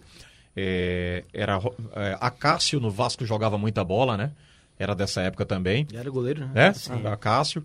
Aí tinha Mazinho, é uma safra boa. É Doriva, O time do Vasco, não? Doriva também. Não, espalhados, né? Desses atletas que são pouco lembrados. Ah, sim. Dos atletas que são pouco lembrados e que tiveram um grande futebol no nosso Se eu Brasil. não tô enganado, o Mazinho foi campeão em em 89 com o Vasco. Aí tava o Zé Sim, do Carmo também naquele sim, time. sim, também. Bismarck, Bismarck, Sorato, Sorato, Sorato. Mauro Galvão. Pra você ver, se a gente fizer aqui, né, é, rememorar, a gente vai trazer vários atletas que foram Galvão injustiçados com poderia o ter tempo. jogado a Copa do Mundo. Poderia. Poderia ter Também, jogado a Copa do Mundo. também. Ele foi pra 90. E 86 também, se eu não tô enganado. Poderia. poderia. Mas logo 90, Robert. 90. 90. Qual foi a chance que Talvez deram a ele ele? tenha sido driblado. pronto, aí onde eu quero chegar. 90 Olha, ninguém vai lembrar deixa eu dele, só entendeu citar uma agora? coisa, senão só daqui a- por causa do, Ó, do Deixa Lazzaroni. eu só citar uma coisa, porque daqui a pouco, a gente tá lembrando, lembrando, daqui a pouco vão querer me crucificar. E vão dizer, ah, mas e Dunga? Que era o símbolo da raça da seleção de 94. pra Dunga a gente vai abrir um capítulo à parte, tá? Não, Dunga... Não, não, até por incrível que pareça, Dunga vinha com. Dunga vinha. Assim, Dunga era o cara que era pra ter mais jogado na final, porque Sim. Dunga vinha com todo. Na cabeça, todo modo de jogado da Itália. Dunga jogava na Itália na época. E Era da- da Fiorentina. Tinha, tinha, tinha aprendido do fiasco da seleção de 90. Se tinha alguém que precisava naquela Um baita Copa ter é. jogado como era, assim, inclusive devido, os caras lá jogam assim, assim, assim, talvez, é, e depois chegava, Dunga era muito mídia, né, muito marketing, pouca bola e pouco, muito marketing, mas assim, é, na dividida, eu acho que ele não amarelou, diferente de alguns jogadores que eu acho que amarelou, mas assim, ele precisava, se Dunga tivesse sem Mauro Silva e sem, e sem Mazinho, eu acho que a seleção de Rapaz, 94 não tinha Eu chegado. não né? quero entrar em outro debate aqui não, viu, Marcos, com o Thiago da mãe. Tá. Rapaz, chamou o Dunga de marqueteiro como Marqueteiro. jogador. O Catita. Isso é brincadeira. é. bateu o pênalti. Mas, mas não era, não. Assim, me diga. Thiago me, Polêmico me diga, Moraes. Me diga uma jogada Moraes. na Copa de 94 que Dunga foi responsável pro Brasil chegar na frente e resolver a parada. Mas ele foi convocado pelo histórico do clube, né? Naque- Naquela época ele era um dos volantes. Não, ele- é, era Dunga difícil não- você passar pelo Dunga. Não, sim, eu, eu tô Ele dizendo. tinha tanta liderança, mesmo com a marca que ele tinha ficado rotulado, né? Sim. A era Dunga de 90, pela liderança que ele tinha, né? Tanto que essa liderança fez com que o colocassem lá na seleção Sim. como técnico depois. Exato. Duas vezes, né? Não, e outra, eu, eu, eu tô, tô falando do Dunga da mídia, do Dunga, porque na bola mesmo, eh, Dunga deixava, A deixava mídia dese- contrária, né? O Não, Dunga. deixava. Não, Mídia mas ele, contrária. mas ele tinha liderança desde o primeiro jogo. Ele mas botou- tinha essa marca. Parreira botou. Tinha Parreira esse botou, carimbo, era Sim, Dunga ele tá 90. farelo, Mas é, mas tá Parreira botou, Parreira botou a, a, a braçadeira de capitão nele, porque eu sabia que ele é um cara sério, que era um cara que trabalhava, que, que gostava de, de exercício físico, que gostava de, de até chegar mais duro, até nos treinos, e já tinha aquela panelada de tipo, ó, na primeira oportunidade talvez a gente queime Dunga, porque Dunga, até no treino chega duro, pra, parece que quer jogar pra TV, era isso que alguns diziam, mas não era, era o estilo do cara, e, e há de se respeitar que teve a chance de, como poucos mortais, no final de tudo, erguer uma taça de campeão do mundo, assim como o Capita também, assim, está no rol dos poucos mortais, mas tinha, Tafarel eu não vou nem falar, com o Capita papo, Tafarel tem um, um carinho especial, mesmo Tafarel chegou na seleção sendo reserva do time dele lá, que nem era o top 10 da, da Itália. Tomando um frangaço. Tomando, e tomando, chegou, inclusive, se Mas ele fosse, cresceu depois. se muito, fosse mesmo pra pra fazer, ah, eu acho que o Tafarel não seria o goleiro titular da seleção brasileira, porque o Parreira tinha as né? Que é insistências isso, rapaz? O dele. Thiago detonou tudo aqui. Não, o Parreira tinha as insistências Caralho, dele. Quem foi, quem foi que botou pra falar de 94? É, Parreira pois é. tinha as Não, existências mas dele. ho- hoje é difícil a gente é contestar um- o Tafarel, mas na época, de fato, o Tafarel não era. O, o auge da carreira dele foi crescendo depois E daquilo. outra, ali. mas assim, eu acho que Terminou era... a Copa como um herói, né? O Parreira tinha uma coisa que era muito. de uma pessoa muito Eita. equilibrada. O Parreira Thiago- media Thiago- levels. Thiago e Robert, dois pontos. Não, Acabando com Não, os ídolos. É, acabando com os Thiago ídolos. não gosta de capitão, já, Não, já não, detonou Carlos Alberto. Não, isso é brincadeira. É o novo o- quadro, desconstruindo Olha, eu não quis nem discutir com o Thiago aqui a Boa, questão do boa. Carlos Alberto, porque a gente vai passar uma hora Olha, falando veja, sobre o Carlos Alberto. Tafarel, só pra gente fechar essa história, até pra eu, eu preciso até me despedir de vocês. O Tafarel tinha uma coisa que era, além do trabalho sério, o Tafarel sabia das suas limitações. E o Tafarel conseguiu fazer uma coisa que poucos goleiros vão conseguir, agora não dá mais, né? O, o Tafarel conseguia dar um passo É, colocação. dar um passo, in- um- inclusive um passo ilegal, que ele não podia dar aquele passo, mas o Tafarel conseguia dar aquele passo, inclusive com a perna entredobrada, que não dava pra perceber que ele deu um passo pra fazer a defesa dos pênaltis, mas ele fez isso, ninguém teve coragem de mandar voltar.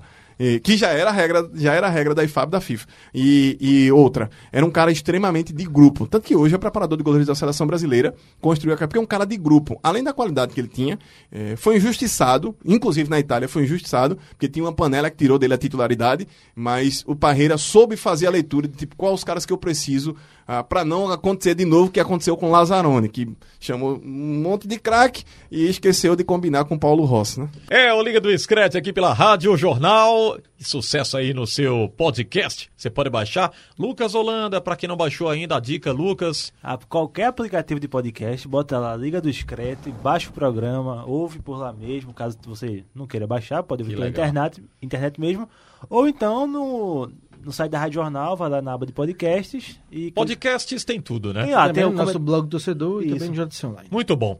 Então o torcedor tem vários canais aí pra baixar o nosso Liga do Scratch. E o podcast é muito importante para passar Muito o tempo bom, dessa quarentena. muito bom. né? Eu mesmo já ouvi importante. vários. Só não vá ficar com raiva como o Thiago Moraes. É. né? Tem é. que ficar, é, criar sua opinião, mas Nosso grandioso Ralf de Carvalho continua em casa fazendo seu podcast diariamente com várias muito entrevistas importante. aí.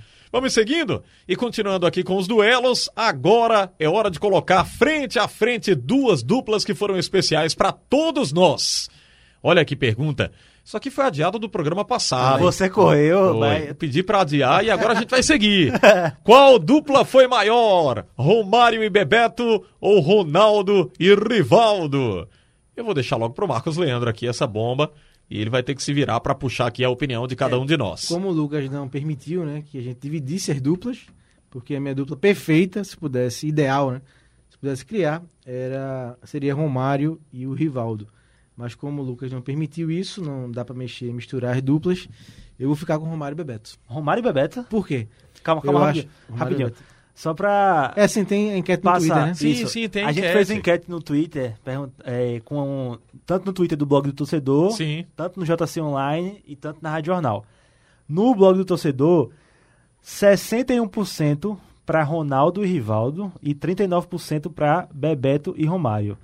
No Twitter da Rádio Jornal, 60% para Ronaldo e Rivaldo e 40% para Romário e Bebeto. E no Twitter do JC Online, só um momentinho, temos 56% para Ronaldo e Rivaldo e 45, ou 55 para Ronaldo e Rivaldo e 45 para Romário e Bebeto. E um com- Dos internautas. é, Romário, Ronaldo e Rivaldo ganharam. Ronaldo e e, Rivaldo. tem até um comentário de uma de um ouvinte aqui, ela botou umas letras no usuário, infelizmente eu vou poder identificar, mas ela botou assim, e pensar que os quatro poderiam estar juntos em 98, na Copa do Verdade. Mundo. 98. Verdade. Bom, Porque jogou o Rivaldo, Rivaldo jogou um pouquinho mais atrás, e na frente Ronaldo e Bebeto. Sim. Bebeto mais experiente. E o Romário foi cortado, não jogou. É uma grande mágoa, né, da carreira do Romário. Isso, Zagallo não levou ele. Já imaginava que o público seria. A votação maior seria, seria pro Rivaldo e, e Ronaldo, né? E nessa- nesse domingo, né, no, no último domingo, foi aniversário do Rivaldo, né? É, 48 anos. Até uma homenagem a ele, essa, essa parte aqui do programa. É, mas vou explicar por quê. Porque eu acho que, comparando as seleções, eu acho que 2002, até pelo fato da gente já debateu aqui no bloco anterior, 2002 tinha mais qualidade técnica do meio para frente do que 94. Então, tinha Ronaldo e Rivaldo jogaram muito aquela Copa do Mundo, mas tinha Ronaldinho Gaúcho, né? tinha Cafu, tinha Roberto Carlos nas laterais. Eu acho que a parte ofensiva de 94 era mais concentrada em Romário e Bebeto. Então, eu acho que para a Copa do Mundo, como dupla, eu acho que Romário e Bebeto têm mais importância como dupla do que Ronaldo e Romário. Não, Ronaldo e Rivaldo. Sim. Não que jogaram mais do que Ronaldo e Rivaldo. Mas a dupla para aquela seleção, para aquela Copa, né? Porque No, Brasil, no recorte da Copa É, do Mundo, porque que a, o gente- Bra- que a gente tá tratando É, aqui, na porque verdade. o Brasil, é, o meio do Brasil, depois que Raiz saiu no começo da Copa do Mundo jogando Zinho, mal, Mazinho, Dunga, Mauro Silva, Zinho, Mazinho e Zinho. É. Então, uma- um quarteto muito defensivo, que ajudou muito o Brasil ganhar nessa parte defensiva, mas no ataque chegava um pouco. Então, o ataque do Brasil foi muito Romário e Bebeto. Nos Estados Unidos, gol de Bebeto. Holanda, Bebeto, Romário e Branco. Suécia, gol de Romário e na final não teve Não gol, né? Foi 0 a 0 Então, acho que por isso meu voto é em Romário e e Bebeto. É, é difícil, é bem difícil, mas eu, eu corroboro aqui com o raciocínio do Marcos Leandro. É, de dupla mesmo, se a gente individualizar aí, colocar projetos individuais, conquistas, títulos, o Ronaldo e o Rivaldo, obviamente que vão passar, né, com facilidade. Mas no contexto dupla de Copa do Mundo, acho que o Romário e o Bebe- o Bebeto ficaram marcados. Eles reuniram muita coisa boa, né, para aquela Copa de 94 que falamos agora há pouco, por exemplo, personagens importantíssimos para a conquista aí do tetracampeonato. É, eu colocaria para o contexto seleção brasileira Romário. Romário e, e Rivaldo. Tem Ou melhor, um- Romário e Bebeto. Meu discurso foi convincente. Foi, foi. Me convenceu também. Foi, foi muito convincente, Me Marcos. convenceu também, eu voto em Romário e Bebeto. Agora, tem uma coisa que eu queria trazer, é o seguinte. Tudo bem, é, Rivaldo e Ronaldo foram a dupla de ataque do Brasil em 2002. Mas eu não enxergava eles como uma dupla. Feito era Romário e Bebeto. Uma parceria entre os dois. É, uma hora o Bebeto fazia uma assistência pro Romário, outra hora a situação Tem se até o famoso invertia. Eu te amo, né? É. No gol da Pois é. onda, né? Pois que é, o Bebeto e diz eu, pra Romário. eu não sentia isso com o. Ronaldo. Ah, Estados Unidos, verdade. Pois. Eu não sentia isso com o Ronaldo e com o Rivaldo. Era muito mais cada um fazendo o seu, cada um querendo puxar para a individualidade. É, então, por todo esse fator que vocês trouxeram aqui, que o Marcos, que você, Alexandre, trouxe, é, além desse que eu não via, via, eu via o Ronaldo e Rivaldo muito mais pensando no individual do que na parceria entre os dois, entre fazer tabelas, entre criar jogadas, eu voto no, no Romário e Bebeto, que sim, só pegando recorte, não de carreira, recorte da Copa do Mundo, eles tiveram mais importância. É, o Romário até quando se refere a isso diz, eu respeito vários atacantes e meias, mais que eu, né? mas a dupla foi eu e o, e- Ah, e o Bebeto, ele diz, né? Toda vez ele fala, a dupla não- mesmo é eu e o, e o Bebeto, não tem pra onde. A turma acha até que é arrogante, que é uma coisa muito... É, né? É, mas ele tem a convicção de que fez né, uma dupla sensacional com o Bebeto. Era uma parceria muito forte, a bola encontrava com eles, né? Tem aquele gol do Bebeto, que é sensacional, que ele dá uma, uma tapinha na bola, na bola Estados. Unidos, né? Esse gol que, que Unidos. do- oitavas, Eu te amo. Romário cruza. Romário faz a jogada É, ele toda, dá rola tapinha pra na ele, bola, dá ele- uma 1x0 nas oitavas. Aquilo foi de quê? Trivela, calcanhar? Não, foi Não, chapa. foi de chapa. Foi de Foi de chapa. chapa. No cantinho. Não, não é No esse não, Lucas, tá errado. É, É qual? outro. É Qual? outro gol, eu tava Ah, revendo. contra a Holanda. É porque Romário cruza e ele pega É, assim de ele primeiro. dá, né? É, das Isso. quartas. Das quatro É contra a Holanda. Isso, sensacional perfeito. aquele gol. É. É uma coisa de Você eu falo ver. como dupla. Tudo bem, na final teve o gol, né? De 2002, Rivaldo, que soltou Isso, o gol de eu acho um bom ponto. É, mas ele contou com o Cana, o Cana É, ajudou. pois é, ele Não, não, fez, não ele não fez É, o não passe. foi o passe do Rivaldo pro gol do Ronaldo. O Can que deu aquela velha arrotada. Eu vou, pra não. Eu vou. Eu já tenho o voto em, em Rivaldo e Ronaldo e vou manter. Perdi, mas tudo bem. É, pra Você mim. ganhou. Perdeu o público- elogiou. É verdade, Mas o Não, público tá você, comigo. é, você tá com os internautas. É verdade. Então eu internautas. ganhei, viu, gente? A gente ganhou, a gente tá certo. Agora, no- no- no- é, é porque tem um contexto aí, né? É, porque, veja. A interpretação é, que fica olha, mais se, difícil. Se aquela Copa do Mundo termina de 2002 0 a 0 e o Brasil é campeão nos pênaltis em cima da Alemanha, eu votaria em Romário e Bebeto. Mas eu acho que dois gols numa final é muito, é um peso muito grande. É um- É, e você, sem dúvida. beleza, Can Sem dúvida, colaborou, não. Can Sem colaborou, mas o Rivaldo também Não, sem dúvida. chuta de Eu tava só fora. defendendo meu argumento. E velho. o Rivaldo faz aquele corta-luz É totalmente genial. válido. Genial. Então, e, e o Ronaldo fez oito gols na Copa do Mundo. Sim, então, eu vou com o Rivaldo e Ronaldo. Baixinho fez 5, não foi, né? Baixinho fez 5, 94. isso. Fez Per- Perdeu pra Stoichkov. Ah, na escolha dos amigos aqui do Liga, é, Romário É, e Bebeto. Isso aí só prova, foi eu falei brincando, que Ronaldo e Rivaldo. é, é uma decisão muito difícil, né? Acho que não tem uma certeza. É, vocês aí foram de Romário e Bebeto, muita gente que eu conheço foi de Romário e Bebeto também. É. Mas é, eu e os internautas, a maioria, a gente foi de Ronaldo e Rivaldo. Fácil seria se a gente compara essas duplas com Luiz Fabiano e Robinho, Fred e Neymar. Você gosta de uma Aí tabocada? é brincadeira. Rapaz, Não, o Robert ficou substituindo o Thiago, né? O. Thiago foi ali, volta já e o, o Robert vamos trazer uma polêmica aqui rapidinho. Vamos. Eu olhei aqui o. Acho que foi o canal do Bruno Formiga no YouTube, um jornalista do Esporte interativo. Esporte Interativo. Só, tô assim. Não sei se foi ele, vou confirmar daqui a pouco. Quem jogou mais na seleção? Neymar, Ronaldinho Gaúcho ou Kaká? Aí tá seus números, né? Aí Kaká pela seleção, 88 jogos, 28 gols, 16 assistências. Participação em 48 gols da seleção em 88 jogos. Aí Ronaldinho, 90 jogos, 30 gols, 20 assistências. Participação de 50 gols em 90 jogos pela seleção. Neymar, 101 jogos, 61 gols e 41 assistências. Participou de 102 gols em 101 jogos pela seleção brasileira. Um abraço aí do menino Ney.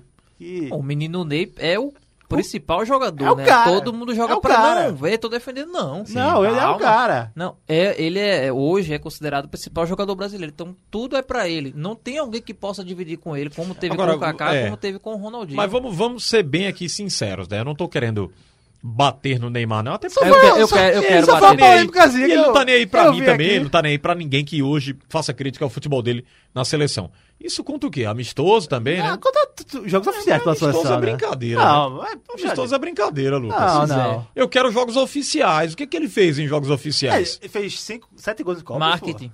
Não, pô. O problema é que ele tá fazendo muita razão. marketing. É, Marketing, Lucas, né? eu- Lucas, eu acho que ele falta ainda. Não. eu acho. Dá o eu carimbo acho, dele na Lucas. seleção. Ele Eu acho. tem O números, o carimbo tem números, Não, se a gente pegar os Formiga, aqui... Não, ele é- tem é- números altos de Sim, gols, né? sim. Sim, sim. Gols. Mas falta aquele carimbo, né? De, Da Copa do em Mundo. competição importante. Não, É. Copa Se eu do pegar Mundo. os meus amistosos, eu também tenho números. Ah, É, é o que eu quero dizer. Se, se- se a gente pegar amistosos de tantos atletas que passaram pela seleção, certamente a gente vai encontrar muitos Não, mas que veja, foram discriminados mas veja, durante o isso tempo. aí é. Meu, meu ponto assim, não, não foi nem pra. É só que eu vejo muita gente desvalorizando o Neymar. E eu acho assim que é, o Neymar. Eu acho que é ele que se É, desvaloriza. eu- pronto, agora onde eu, eu- Mas por quê, o, o Robert chegou A onde eu queria do, chegar. Do extracampo. Exatamente. É, exatamente. Mas o Ronaldinho também nunca teve um extracampo exemplar. Não, mas isso não, é, Lucas. Mas é o seguinte, veja só. O extracampo, a gente tem que diferenciar. O extracampo do Neymar era, era- é, é pesado. O do Ronaldinho também. Mas o Ronaldinho, que jogava pela seleção, meu amigo. Você assistir 2005 a Copa das Sim, Confederações. foi muito é bem. Mas a Copa do Mundo foi um fiasco. Foi Mas o Neymar, o Neymar marcou, não sei se vocês concordam, mas se acho- configurou aquele cara do. Pega na seleção, não pode tocar, é aquele não me toque. Né? Tornou-se um cara eu não me que o toque. Dunga o prejudicou, não levando para a Copa de 2010. Então ele poderia ter tido outra experiência já em 2010 e chegado um pouco mais maduro em 2014, né? É, teve aquela contusão no Zuninga, que E ele, acabou. e ele, na Copa 2014, pra mim, até a lesão, ele é um dos melhores jogadores da Copa. Ele vinha sendo muito decisivo. E em 2018 ele não jogou, né? Em 2018 ele. É, foi, uma sombra, foi né? abaixo. E É. também teve a lesão antes. Enfim, é, em 2022 aqui no. Aí, ô, ô, Lucas, é que a imagem que ficou em 2018 foi tão ruim. Foi muito ruim, foi dele, muito né, ruim. Foi, concordo, foi concordo. Ele virou gente- piada Agora, mundial. É, que a gente já Eu- tem na. Sim, já foi- tem no subconsciente. Sim, que ele jogou muito, botar- jogou muito. em terceiro lugar nessa lista. né? E, e, assim, é, uma coisa que eu acho muito prejudicial pra ele é a questão do, do pessoal que tá ao entorno dele. Ele é muito. Um jornalista da ESPN, Mauro César, usando que ele é muito paparicado. É. Ele é muito exato. paparicado. Mas ele gosta, ele foi Por- criado assim. por ele pai, gosta por- disso, Não, né? quando eu digo que ele foi criado, não tô falando do pai e mãe, tô Sim, falando sim. que ele foi sempre considerado uma joia do Sim, futebol sim, do sim, Santos, sim. então a, a tendência de E que assim- essas pessoas sejam E paparicadas. assim, Eu vou, Robert? eu- eu vou simplificar. Eu, eu vou muito com a ideia do Robert aqui. Ele não se ajuda. É. Eu acho que ele não se ajuda. Eu acho ele que está tentando se recuperar muito tarde. Sim. né? É, é tardiamente. Eu acho aí. que ele conseguiu. Eu acho que de 2018 pra cá, 2020, é, ele evoluiu tanto tecnicamente como de cabeça. Posso estar muito errado. É, eu e ele começar assim. a fazer besteira. Tanto que é, são besteiras, é, poucas pequenas atitudes, mas você, pra mim, já vejo uma evolução. Que foi é, não tentar entrar em conflito nessa última janela pra sair do PSG, evitar um Mas- carnaval. Mas, mas parece que algo acompanha ele, né? Porque assim, É difícil. duas últimas temporadas se lesionou. Sim, então. Aí agora que ele volta muito bem, O tem meu- a pandemia o meu- que para o futebol. Pois é, o meu ponto Impressionante, é porque, Robert. é porque meu, o meu é a ponto- terceira temporada que ele é atrapalhado. atrapalhado. É. Né? Tem Duas isso. por contusões. E ele vinha jogando muito bem Pois essa é, temporada, agora- tentando, mas sabe por que eu acho que ele não mudou? Porque quando existem esses problemas, é, tem- esses Ele tem problemas, que provar muito ainda. na ele, questão fora ele não campo. tá preocupado em treinar. Ele não tá preocupado em É. treinar, em se preparar e mostrar isso. Não, ele tá jogando futebol, ele Tornou-se tá um cara se muito divertindo com os amigos. da, da mídia, né? Do marketing. Eu, eu queria só trazer esse, Não, só pra dizer assim, ele ponto. pode se divertir Sim, com os sim, amigos à vontade, sim, mas eu sim. prefiro um jogador que esteja. Se ele quer atingir um nível Messi, Cristiano Ronaldo, mais não íntegro. pode ser assim. Exatamente. Eu acho que é, essa discussão trouxe mais pra gente, porque na minha opinião, é, eu acho meio Neymar às vezes meio subvalorizado tecnicamente, é, assim, pelo público em geral. E na minha opinião, Neymar não, não, não deve tecnicamente. Você pode Tecnicamente, ele- trazer ele esse não debate deve. que você sempre contra Neymar. Eu sou, eu sou, eu sou... Não, ele tem muita Em qualidade. 2022, quando a gente É. estiver gravando Liga dos Clubes Ele aqui, tem muita pós-Copa qualidade. do Mundo, que ele fizer dois gols na França e na final da Copa do Mundo, aí vocês vão dizer. Ô, Lucas, mas veja certo. só, aqui não é uma guerra assim, os, os contra Neymar e os pró Neymar. Pra gente resumir, né, ele tem muita qualidade. Tem muita mas qualidade. ele quer ser forçosamente o melhor do mundo. Ele não vai ser dessa forma. Só porque ele tem muito dinheiro. Tem não, que- não há como. Sim. Né? É preciso jogar muita bola, fazer o que fez o Cristiano Ronaldo aí em tantos anos, o Lionel Messi. E que ele já provou que consegue. Timidamente, o próprio campo. Neymar consegue. Ele consegue. Só que algo acontece. O Marcos Leandro Isso. colocou com muita propriedade. É. Alguma coisa acontece no meio da temporada que Incrível, ele é não incrível. decola. Ele É para no meio do caminho. É a terceira Infelizmente temporada é do assim. PSG com problemas. É. Mas, é, mas é, é bom lembrar de que já houveram temporadas, aconteceram temporadas que ele esteve abaixo de outros jogadores. Tudo, 2018, pra mim, o Mo- ele esteve abaixo do Modric. Mas machucou, Pra pô. mim, o Modric não era pra ser o melhor do mundo, era o Messi, mas ele esteve Então, mas abaixo. machucou. Mas esteve abaixo. 2016, ele esteve abaixo do Griezmann. Sim. O Griezmann jogou mais do que ele. Então, assim, o último auge do Neymar, pra mim, foi 2015. Foi aqu- aquele ano que ele foi o, o, MSN. o, o nível dele com o MSN, mas não era ele sozinho. Depois que ele foi pro PSG, pra mim, ele não se recuperou. E enquanto ele não mudar a cabeça, ele não vai se recuperar. Só pra gente finalizar, eu Pois acho não. que, que esse Neymar 2020 é o mais completo que a gente já viu. E vamos embora. Olha, Peraí. Vamos Lucas, embora. Lucas quer dar a palavra Não, final, Lucas, rapaz. não, Isso não, é calma, calma. brincadeira, O rapaz. A versão do Neymar Ele mais quer completa. pegar o recibo porque, assinar. porque ganhou, Tá entendendo, porque ganhou, porque ganhou do Não, Mets, não, não, porque ganhou do não, Gigante, não, não. Eu tô falando de ganhou não. Eu tô falando de desempenho. jogo, é Ô, Lucas, desempenho. sabe o que tá acontecendo aqui, bola. Lucas? Você tá ouvindo os argumentos e tá fazendo assim. Sim, mas tudo isso, o Neymar é o melhor do mundo. Peraí. Aí ele tá pegando todos os assuntos. Você acha que o de 2015 é melhor? Sim, Lucas. Mas, sim. mas por que ele ganhou? Sim, vai ter que ser testado, teria, né, que ser testado. Sim, Mas- sim. No mata-mata Então, mas eu tô falando desse, até as Foi contra o oitavas. Mets, contra o Guingamp, Até as oitavas, ele tava Contra o muito bem. Santini. Ele tava muito bem até as oitavas. Galatasaray, que Mas foi não o. Borussia, os É, dois não dá, jogos. não dá. Os adversários não dá pra balancear, não. Não dá de jeito nenhum. Não, não Lucas, nós Desculpa, não vamos Vamos lembrar que nossa, querida, nossa querida Diana Moura sempre ouve o nosso podcast Sim. e mais uma vez vai, vamos questionar o nosso Não, patife, né?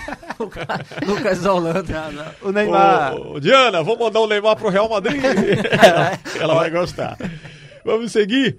Ô, ô, Lucas, vamos falar da Liga dos Campeões ou vamos passar logo aqui pra. Vamos, Liga dos Campeões. Eu quero lembrar um jogo, quero lembrar um Vamos. jogo. A gente vai estourar o tempo aqui. Não, fa- então a gente bate esse da seleção para o próximo. Vamos É, lembrar o um pouco próximo. mais É, de um, é, um tá mês. joga a da- seleção. Não, vamos, vamos só voltar. Um mês Vamos da batalha volta, volta e não comenta. Essa de laterais. Não é melhor voltar e comentar, não? O próximo não? Eu acho melhor votar É, senão cara. a gente vai se É, estender. tá. É melhor trazer na próxima, né? É, E, e é uma, e é uma grande. eh, eh, Dá pra gerar uma grande ideia aqui. um Isso sim. Tem que trazer Thiago Moraes. Vamos trazer. tem Thiago Carlos. Alberto hoje aqui. Tá, mas sabe o que, que ele vai fazer? Tá convidado. Se trouxermos aqui o Thiago Moraes, ele vai esculhambar todos aqui Não, citados. Vamos trazer vamos Olha, dizer eles o são seguinte. bons, mas tem defeitos. Pronto. é Não, o e vamos trazer o seguinte: quem foi melhor lateral, sem contar direito ou esquerdo? É, Carlos Alberto Torres ou Júnior? Que aí eu quero ver ele não votar em Carlos Alberto Torres.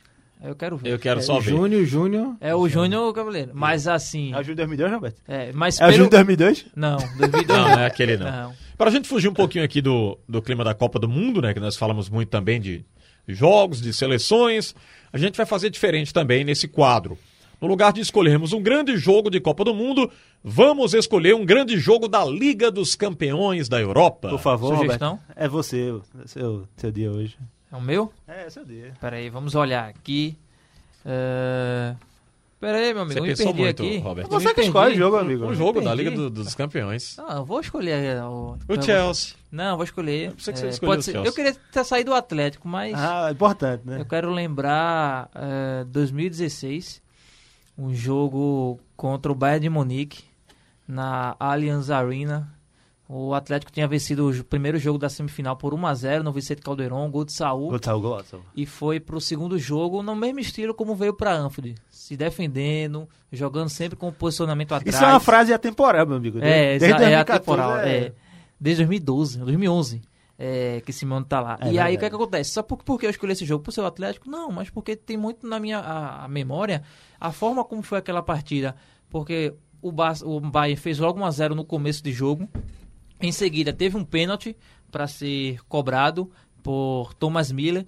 O Oblak milagrosamente pegou aquele pênalti. Foi o único pênalti que eu vi o Oblak defender é- nessa carreira dele. Dá pra, dizer, dá pra dizer que ele é ruim, mas ele não, é, não se destaca Não, muito pra pegar de pênalti. forma nenhuma. Aí ele pegou aquele pênalti e aí foi pressão. Se o Liverpool deu quase 30 finalizações por jogo contra o Atlético em 2020, o Bayern fez mais do que isso. Era o Bayern do Guardiola. Era o Bayern da posse de bola, com pressão no mesmo estilo, só que teve mais oportunidades de gol naquela ocasião. E aí virou o segundo tempo, 1 a 0 Bayern. Aí o Atlético num contra-ataque empata o jogo com, com o Griezmann, numa bola enfiada pelo Fernando Torres.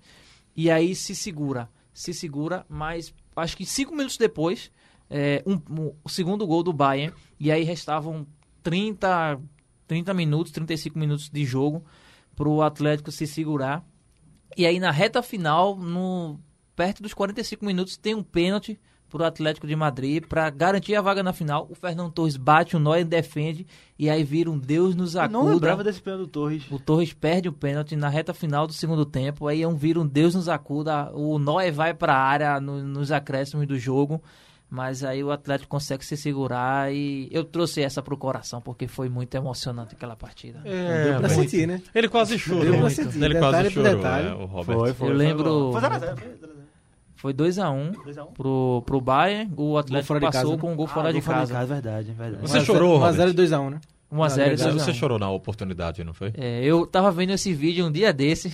Aí em chorou. casa, na quarentena. Mas, é rapaz, é brincadeira, É rapaz. emocionante. Descobrimos um Robert emotivo. É, o que- Atlético de O Madrid. Atlético só- mexe com ele, o Atlético mexe com ele. É, mexe Eu, com ele. eu iria pra Espanha se não fosse né, a quarentena, se não fosse o novo coronavírus. Eita, mas você aí, falou isso pra gente, é verdade. é, Aí, atrapalhou você meus planos. aí pra levar a gente na próxima. É, quase. Mas eu escolhi esse jogo, você pode Deixamos escolher outros. Eu trouxe esse daqui porque de fato foi uma memória muito afetiva. Mas eu tenho outros aqui na memória, grandes jogos da Bem, Liga dos como o nosso tempo Campeões. tá meio estourado, eu vou deixar vocês escolherem aí. Fiquem à vontade. Até porque eu tenho vários aqui. A jogo de Champions? É.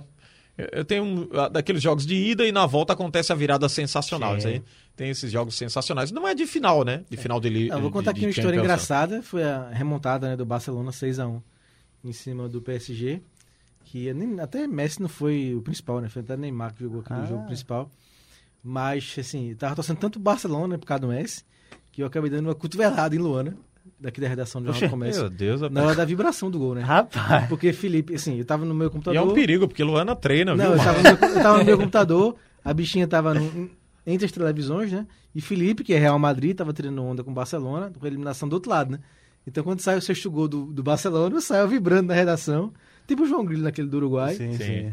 sim. é, em direção a Felipe e acabo batendo em Luana que tava no meio do O caminho. perigo, ela era, ela, Ela se, revidava. ela se revidava. vira assim, olha pra mim, eu sem entender nada do que tava acontecendo. Foi bom, foi bom aquele jogo. Mas foi um jogo incrível, né? 6x1, eu não imaginava que o PSG pudesse, né, levar uma virada, né?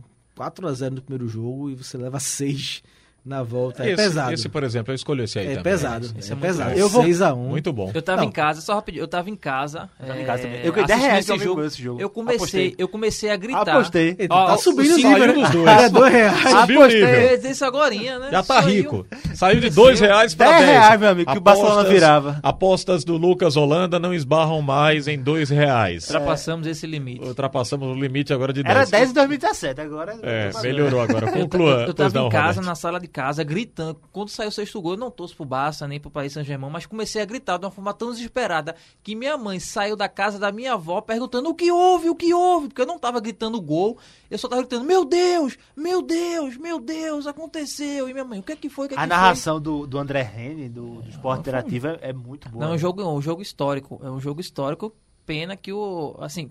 Aconteceram muitos erros de, de arbitragem. É, pra é, fazer- falar. É verdade. O Soares, nossa senhora, né? Eu vou citar um aqui rapidinho pra gente fechar, Pois não. que é... Eu tava até... Roberto até comentou comigo no... Acho que foi antes do fim de semana, que foi a final de 2011 da Liga dos Campeões. É, Barcelona 3, Manchester United 1. É... Gol de Messi de cabeça. Não, não, foi o do... Esse, esse foi 2009. O gol de cabeça de Messi. Hum. Essa de 2011 foi o 3x1 no Wembley. Gol Messi fora Sim, da sim, área. Sim, sim, sim. E Van der Sar entra com bola e tudo. Sim, sim, sim. Que foi, assim, uma coisa absurda. O, o- A rei do Wembley, que é uma das mais bonitas sim, que sim. existe. O United, que se eu não me engano tinha sido campeão inglês em 2011, é, tinha Ferguson, tinha Rooney, tinha um bom time, tanto que chegou na final. É, mas foi assim, parecia um juvenil jogando contra o Barcelona. O Barcelona de Guardiola, obviamente, que é, tinha triturado o Real Madrid na semifinal, com o Messi destruindo no Bernabéu, deixando o Ricardo Carvalho sentado. Um abraço pra Diana, que ela vai gostar desse jogo. É, e na final, o Messi, mais uma vez, destruiu, né? O Messi, o Villa, o Pedro. O Pedro, o Pedro é um jogador ruim que teve sorte né, na vida. Jogou com Guardiola e por, por alguns anos foi, foi muito útil ao Barcelona. Então, esse domínio aí do que eu acredito que seja o melhor time da história do futebol, aquele Barcelona de 2011, é o meu jogo de hoje da Liga dos Campeões.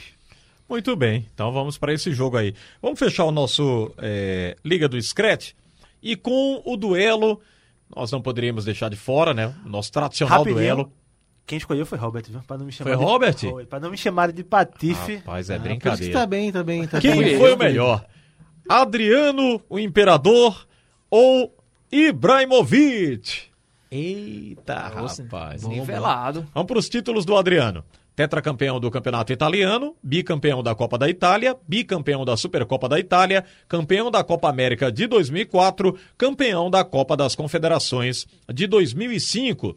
Agora, os títulos do Zlatan Ibrahimovic, bicampeão do holandês, campeão da Copa da Holanda, campeão da Supercopa da Holanda, tricampeão italiano, bicampeão da Supercopa da Itália, campeão do Campeonato Espanhol, bicampeão da Supercopa da Espanha, campeão da Supercopa da UEFA, campeão do Mundial de Clubes, tetracampeão francês, tricampeão da Supercopa da França, tricampeão da Copa da Liga Francesa, bicampeão da Copa da França, campeão da Copa da Liga Inglesa, campeão da Liga Europa e campeão da Supercopa da Inglaterra. Campeão É. por onde passou, né? Foi muito campeão. Campeoníssimo. Eu E- pensei, eu pensei nesse duelo pelo seguinte, porque os dois jogaram juntos, né? Por algumas temporadas na Sim. Inter de Milão. E por mais que o Adriano tenha, digamos, desistido da sua carreira, eh, depois que ele foi campeão brasileiro aqui pelo Flamengo, Marcos ele... Leandro tá em êxtase, né? Com essa ignorou. dupla dele que deu muitos títulos à, É, à Inter não, eu gosto da Inter também. Eu pensei, pensei nesse fator. Mas assim, por mais que o Adriano tenha, como eu estava dizendo, desistido da sua carreira, é, engordado, não ter mais tomado, é, tido uma certa precaução para poder seguir em alto nível, eu ainda assim voto nele. Porque justamente pelo período em que os dois jogaram juntos. Para mim, o Adriano foi muito mais fundamental a Inter de Milão, muito mais qualidade técnica naquele período do que o Ibrahimovic, que era, digamos, foi o período antes da, da chegada do Mourinho. O Ibra, ele teve outras oportunidades na carreira, para mim ele só foi decaindo. É, depois que ele saiu, ele não foi bem no Barcelona. Muito mal, foi estado É, Barcelona. Aí foi pro PSG que pra mim Foi pro Milan antes. Foi bem É. no Milan. Foi pro Milan, foi bem no Milan, pronto, foi, pra mim foi o último momento da carreira dele. Porque aí depois pra mim ele só foi cair. O PSG, eu acho que o nível do futebol francês muito fraco pra, pra não conseguiu. colocar ele num patamar muito alto. No- Nas Champions, não, o PSG não conseguiu ir muito longe e depois aí ele foi pro Manchester, não, muito mal também, e depois foi Mas, pro assim, mas Los Angeles verdade, ele Galaxy teve uma temporada muito boa. Muito boa. O problema é que ele só teve essa. Depois teve uma lesão muito grave. Tanto É, que ele, ele- é, ele ganhou três títulos. mas- Ganhou a Supercopa da, da Inglaterra logo na, de cara. Aí ganhou Mas eu acho que a- ele não era peça fundamental. Eu É. acho. O meu voto é no Adriano, porque eu acho que ele foi mais é, diferenciado. Né? No momento que ele jogou, o Roberto foi muito feliz quando explicou aí a vida do Adriano, né? que foi mais curta do que ele tinha oferecido no futebol. Mas ele foi, foi mais, conseguiu ser mais diferente, né? ser o craque é, nessa carreira menor. O Ibra é um grande atacante, um grande jogador.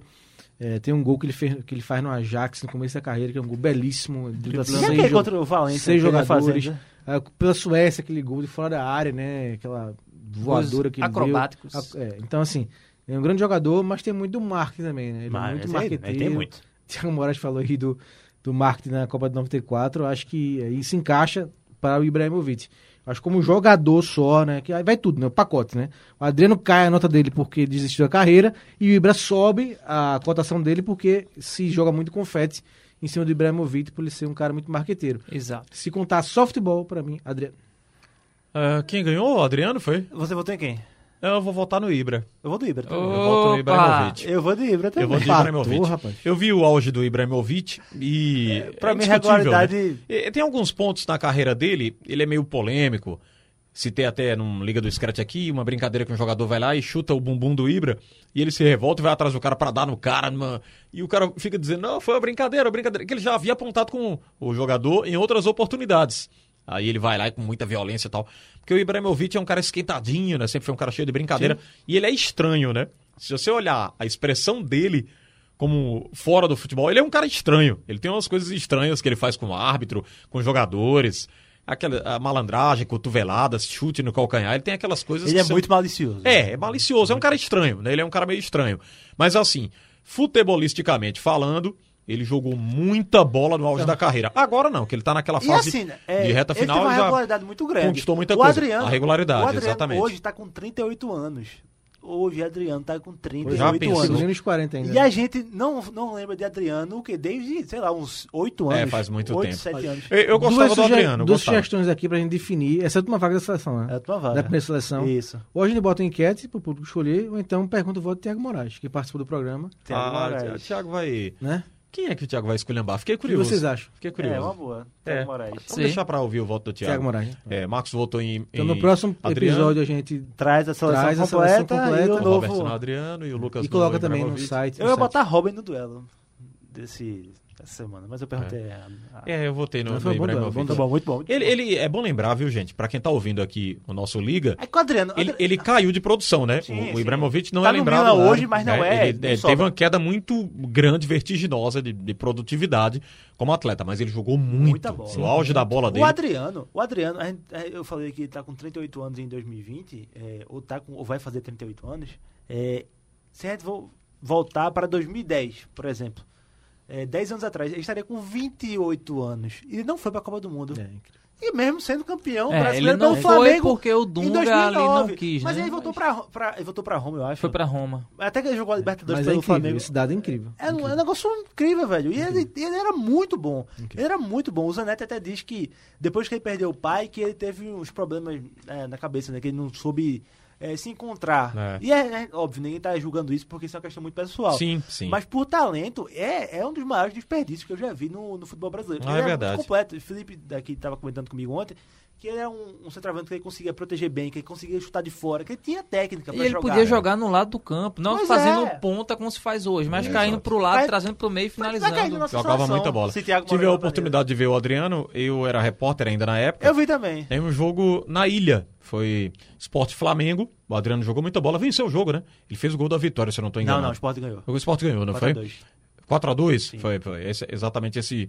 Que ele saiu lá todo chateado, chutando grama tal, falando muito Ele veio com besteira. a camisa 87. Foi, pra- criticou o, o gramado né, da Ilha do Retiro, e, mas ele jogou muita bola nesse jogo. Foi É muito, muito marcado, mas jogou muita bola. Muito bom jogador. Agora, é, no quesito aqui, toda a história da construção, o Ibrahimovic superou. né? Se o Adriano tivesse jogado mais, talvez ele Sim, isso, nessa perfeito. dividida a gente É a teria questão da regularidade, pra mim. É, Mas regularidade. assim, respeito Agora, gera interpretações diferentes e é para isso que nós estamos Então, o aqui. voto né? Minerva vai ser Thiago Moraes. Thiago Moraes. Vai ser do Thiago. Tomara que ele não escolha os dois e fuja do programa, como ele fez mais uma vez. Marcos Leandro, obrigado, amigo, pela presença. Ah, show de bola, Alexandre. Programa muito bacana, né? A gente eh, tratar aqui de futebol e convidar todo mundo, né? Quem perdeu algum trecho do programa pode acompanhar no nosso de- no- depois no podcast o Isso. programa na íntegra e semana que vem teremos mais mais eh, disputas, mais listas, Tem mais, muito mais mais. enquetes. Então valeu Lucas, valeu Robert, Thiago, um abraço. Obrigado, Lucas. Até a próxima. Valeu, Xande. Valeu, companheiros. Até semana que vem. Muito de- debate acalorados aqui, né? Neymar, Carlos Alberto Torres, mas vamos embora, que isso aí é bom demais. É o Lucas Holanda com a sua camisa do Leeds United. O Robert Sarmento. Valeu, Robert. Até a próxima. Grande abraço, o pagodeiro Robert volta na próxima semana. Estamos dizendo, é, Robert. estamos dizendo que pagodeiro que usa casaco de rock e Pagodeiro, rock. Roberto. Vamos embora. Ponto final aqui no nosso Liga do Scratch. Fiquem com Deus, fiquem na paz, muita saúde acima de tudo. E vocês continuam com a música do nosso, a escolha, a escolha né, do Thiago Moraes. I love, né? I love rock and roll, é, I love rock and roll, é isso aí. Então vamos lá, vamos ouvir a música do Thiago Moraes pra gente fechar o Liga do Scratch. Um abraço ao nosso Isaac Moura, produziu tecnicamente o programa. O Admilson Rufino, toda a equipe do Scratch de Ouro. O Liga do Scratch tem uma produção aqui do Scratch de Ouro da Rádio Jornal. Tchau, Brasil, um abraço, até a próxima. Must have been about 17. Mm. The beat was going strong. Playing my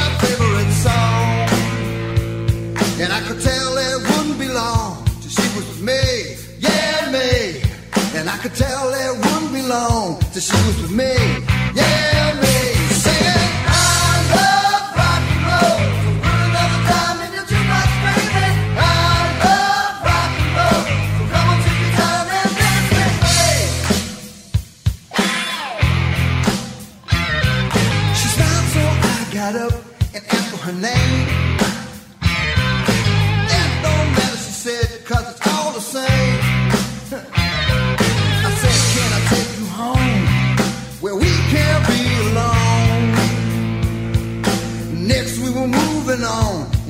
Me, yeah, me. Next we were moving on, and she was with me,